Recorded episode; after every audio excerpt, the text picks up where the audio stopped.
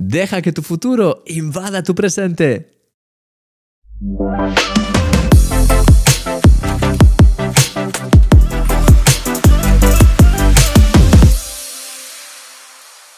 Hoy terminamos ya esta serie en la que hemos hablado acerca de los tiempos de Dios y de nuestros tiempos, y me gustaría hacerlo invitándote a considerar una perspectiva divina sobre nuestro presente actual.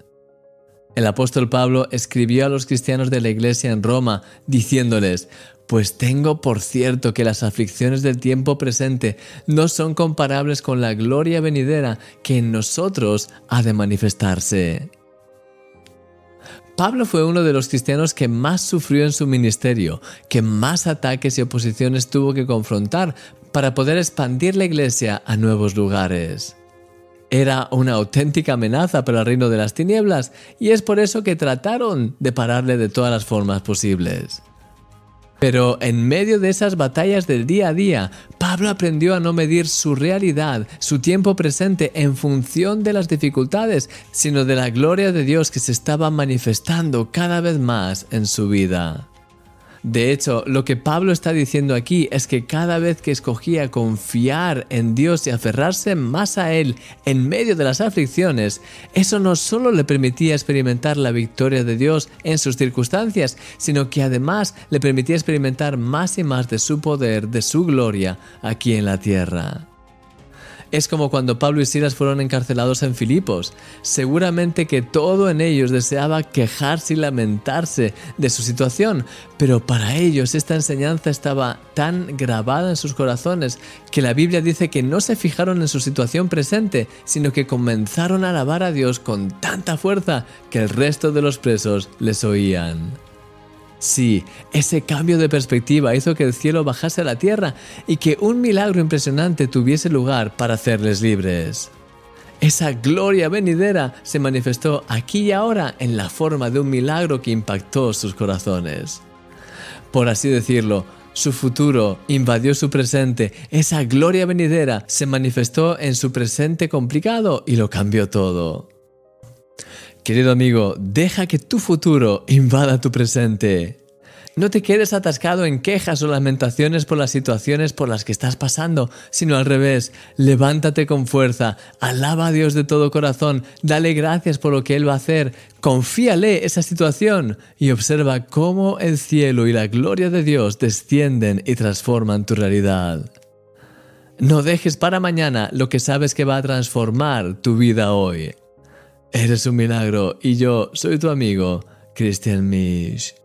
Hola mi querido amigo, mi nombre es Cristian Mi, soy el autor de un milagro cada día, ya lo sabes, y pues como cada día estoy aquí contigo, y de hecho estoy a punto ya hoy de terminar esta serie de 7 días que hemos tenido en la que he estado compartiendo con vosotros acerca de los tiempos de Dios. Sabes, hemos estado hablando acerca de los tiempos de Dios, nuestros propios tiempos y cómo se relacionan entre ellos, que un día para el Señor es como mil años y mil años como un día, y hemos estado viendo desde el punto de vista práctico el hecho de estar siempre preparados, el hecho de pues mm, al final contar nuestro tiempo con sabiduría, el hecho de conocer, el saber, estar seguros de que recibiremos esas promesas en el tiempo perfecto de Dios, etc. Han sido muchos temas. Y hoy quiero terminar contigo ya hablando acerca de un versículo que siempre me ha impactado enormemente y que, y que creo que es muy poderoso. Ya lo has escuchado en, en el milagro que has escuchado, pues, sabes, en el tiempo que siempre ponemos al principio con este vídeo. Y eh, el versículo precisamente dice, es un versículo de Pablo y dice, pues tengo por cierto que las aflicciones del tiempo presente no son comparables con la gloria venidera que en nosotros ha de manifestarse. Y sabes, cuando pensamos en esto, muchas veces tendemos a pensar, es verdad, esta vida es un asco. Esta vida está llena de problemas, pero cuando lleguemos al cielo, wow, eso va a ser genial. Y es cierto, en cierta forma, es verdad, cuando lleguemos al cielo va a ser increíble. Y es bueno, y este pasaje también pues refleja esa realidad de esa gloria venidera que ha, de que ha de manifestarse cuando estemos también allí. Pero me gustaría que puedas leer el pasaje de una forma un poco más actual, más presente, más para tu día a día. Sabes, hay una gloria venidera que está presente, que de, hecho dice, pues no son comparables con la gloria venidera que en nosotros ha de manifestarse. ¿Sabes? Estoy convencido de que esa manifestación de la gloria venidera no solo para cuando estemos allí en la gloria, cuando estemos allí en el cielo, sino aquí en esta tierra ya empieza a manifestarse esa gloria. De hecho, el ejemplo pues, que te ponía en esta reflexión, el apóstol Pablo y Silas estaban en su viaje misionero y fueron capturados en Filipo, fueron azotados, fueron puestos en lo más, pues, en la peor de las mazmorras de la cárcel. Y ahí estaban a, eh, a medianoche en esa cárcel, después de haber sido fustigados, que eso seguramente tenían heridas, tenían llagas, probablemente tenían fiebre, no estaban para bailar, no estaban para, para disfrutar en ese momento, ¿sabes? Estaban hechos, pues, un asco. estaban probablemente mal, se sentían mal, estaban probablemente cansados. Eh, eh, quizás en un cierto sentido ah, con la pregunta de por qué, es decir, cómo era posible que hubiesen acabado ahí. Eh, no sé, ah, seguramente había cuestiones, había cosas, no estaban en un momento perfecto de su vida, ni mucho menos. Pero en ese momento, en ese contexto, de alguna forma, ellos olvidaron su, realidad presente y empezaron a alabar a Dios y empezaron a hacerlo de tal forma que el resto de los prisioneros, de los de los prisioneros les escuchaban también. Y sabes, es decir, para que el resto de la cárcel, de los, de los prisioneros les escuchasen, tenían que hacerlo probablemente con intensidad.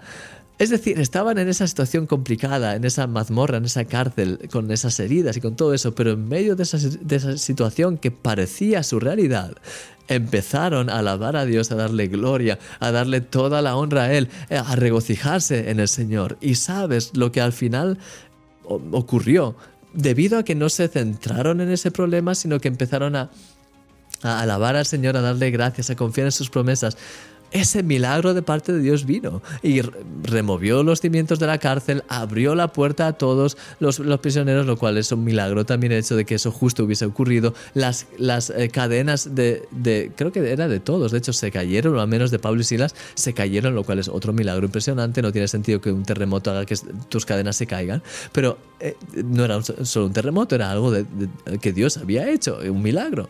Entonces, todo eso ocurrió porque no estaban centrándose en su, en su realidad presente, no estaban poniendo el objetivo ni, ni, el centro en sus aflicciones del tiempo presente, sino que estaban fijándose en el Señor, estaban ya pensando en el cielo, en la gloria de Dios, en la presencia de Dios.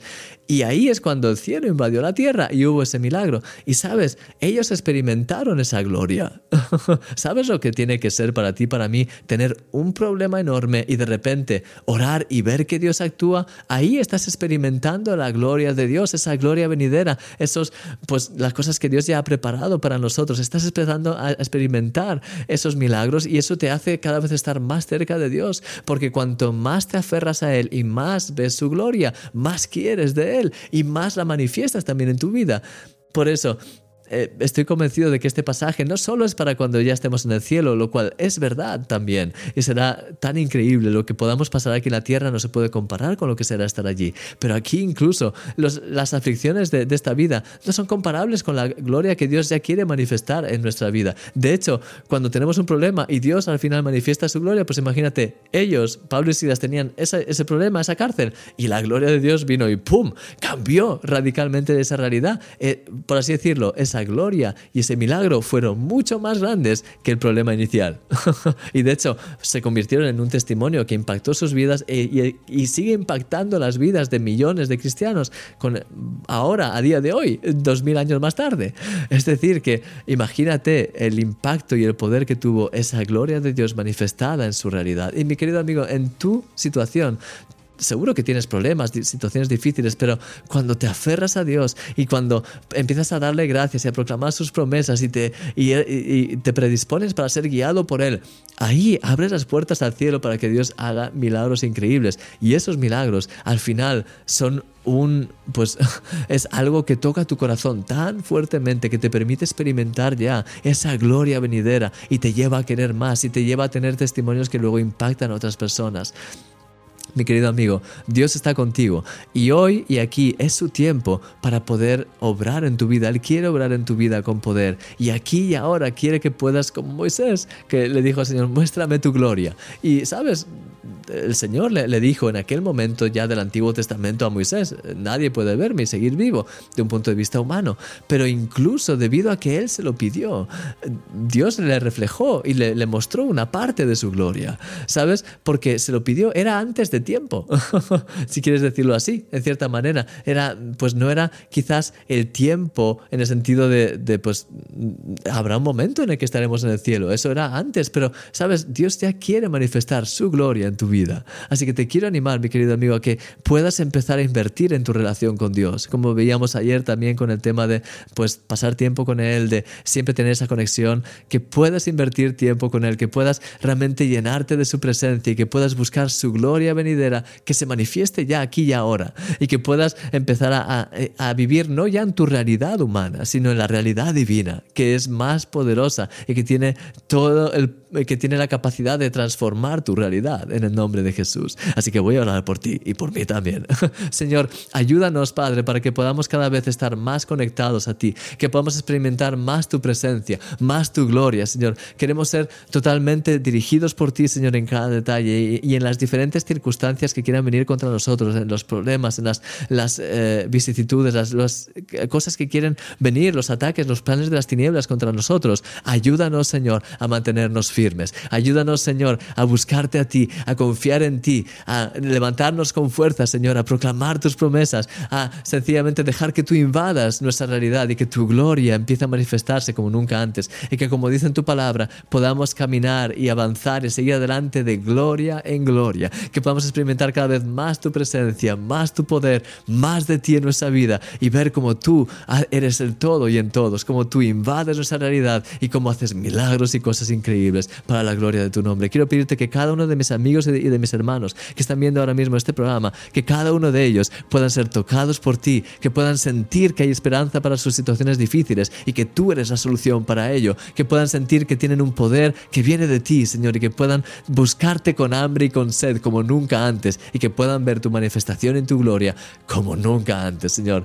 Me viene al corazón esta imagen de niños que buscan, que tienen ese deseo de crecer y que descubren realidades increíbles. Te quiero pedir, Señor, que ellos puedan experimentar esta misma realidad, que, sean, que seamos como niños, que tienen ese deseo, ese, ese anhelo de conocerte más, de, de, de eh, realmente experimentar más tu presencia y que podamos, de hecho, ver cosas impresionantes, milagros increíbles. En el nombre de Jesús, Señor. Amén. Amén. Mi querido amigo, que el Señor te bendiga grandemente. Te veo mañana. Empezamos con una nueva serie, así que no te la pierdas. Ya verás de qué hablamos, no te lo voy a revelar todavía. Pero que tengas un día extraordinario, que puedas disfrutar mucho de la presencia de Dios y te veo mañana. Un fuerte abrazo y gracias por estar aquí y por compartir este tiempo conmigo. Te veo mañana. Hasta luego. Adiós.